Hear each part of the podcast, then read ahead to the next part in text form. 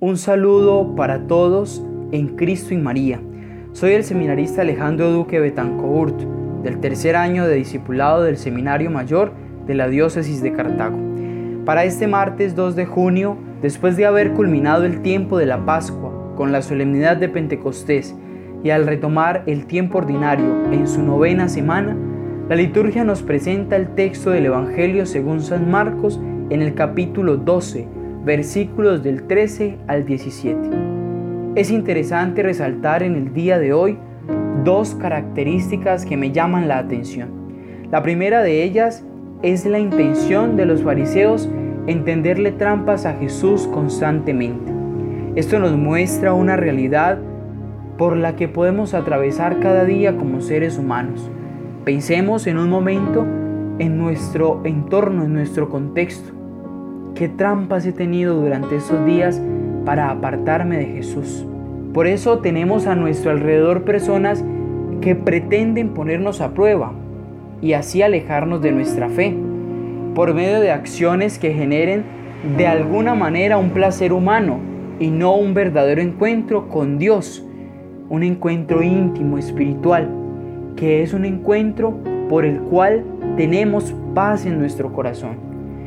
Pero Jesús que conoce nuestro proceder, nuestro caminar, Jesús que conoce nuestra intención, antes de realizar cualquier acción, sabe muy bien lo que traman contra Él. Es el caso del Evangelio. Jesús sabe muy bien lo que los fariseos venían a hacer contra Él. Jesús se da cuenta de la, de la hipocresía de los fariseos. Es una frase que hoy debe quedar guardada en nuestro corazón, en nuestra mente ya que estamos en un mundo gobernado por la hipocresía, al cual los grandes líderes tienden trampas a la sociedad para sacar a Cristo del camino. Algo muy evidente es el rechazo de la fe que en muchos países se ha dado por parte de los que gobiernan. Eso es una hipocresía. Eso nos aparta, eso no permite que el hombre se encuentre con su Creador y de esa manera le agradezca cuán grande ha sido cada día con Él. Por ello es importante ver cómo Jesús responde también de manera directa, con certeza. Jesús les dice puntualmente al César lo que es del César, a Dios lo que es de Dios. Y esta es la segunda característica que me parece interesante. Algo que definitivamente en nuestra sociedad no hemos alcanzado a comprender. Lastimosamente, durante estos días de confinamiento hemos podido ver cómo tantos cristianos, católicos y no católicos, han cambiado la oración por el licor, por el juego, han cambiado la Eucaristía por películas, por juegos virtuales, por otro tipo de cosas. Esto no conlleva de manera directa a un encuentro pleno con Dios.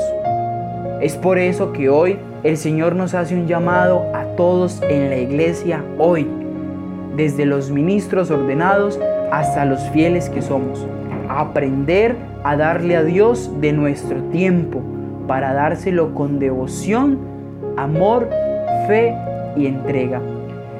Son dos características puntuales sobre las que quise enfocarme, pero muchas y muchos elementos hay dentro de este texto del Evangelio es importante que entremos en lo más profundo de nuestro ser y lo meditemos con fe y miremos qué es lo que realmente estamos haciendo hoy para agradar a Cristo, para servirle con amor y si de verdad le estamos dando a Dios lo que a Él pertenece. Finalmente, el texto de hoy nos debe llevar a mirar esta realidad de crisis como la oportunidad de aprender a ser sinceros y sabios como Cristo, aprender a aceptar ¿Cuándo estoy siendo hipócrita con el Señor? Cuando lo material y lo humano están rebajando la importancia que tiene Jesús en mi vida. Por eso, roguemos a Cristo el Señor por nuestras vidas y a María nuestra Madre que interceda por cada una de las súplicas que hoy elevamos y también que interceda por cada uno de los enfermos que hoy padecen. Feliz día para todos, que Dios los bendiga.